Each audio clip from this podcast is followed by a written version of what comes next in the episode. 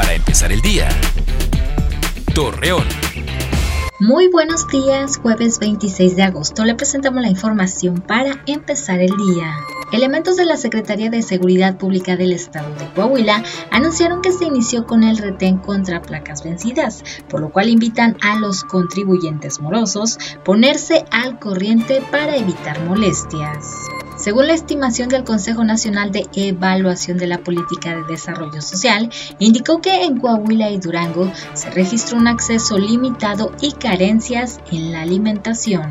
Habitantes del fraccionamiento Campo Nuevo en Torreón solicitan ayuda de las autoridades correspondientes para la limpieza de un lote baldío que se encuentra en este sector, ya que los afectados manifestaron que es utilizado como basurero y transitar por el lugar es muy inseguro.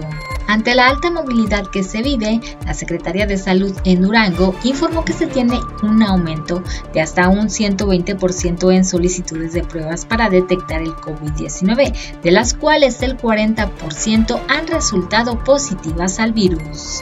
Hoy se celebra el Día Internacional contra el Dengue, que tiene como objetivo dar a conocer las medidas de prevención para evitar la transmisión del virus e impedir que el mosquito se reproduzca, debido a que su picadura pone en riesgo la salud y la vida de las personas.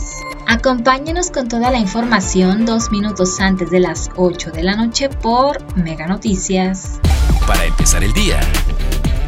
Torreón.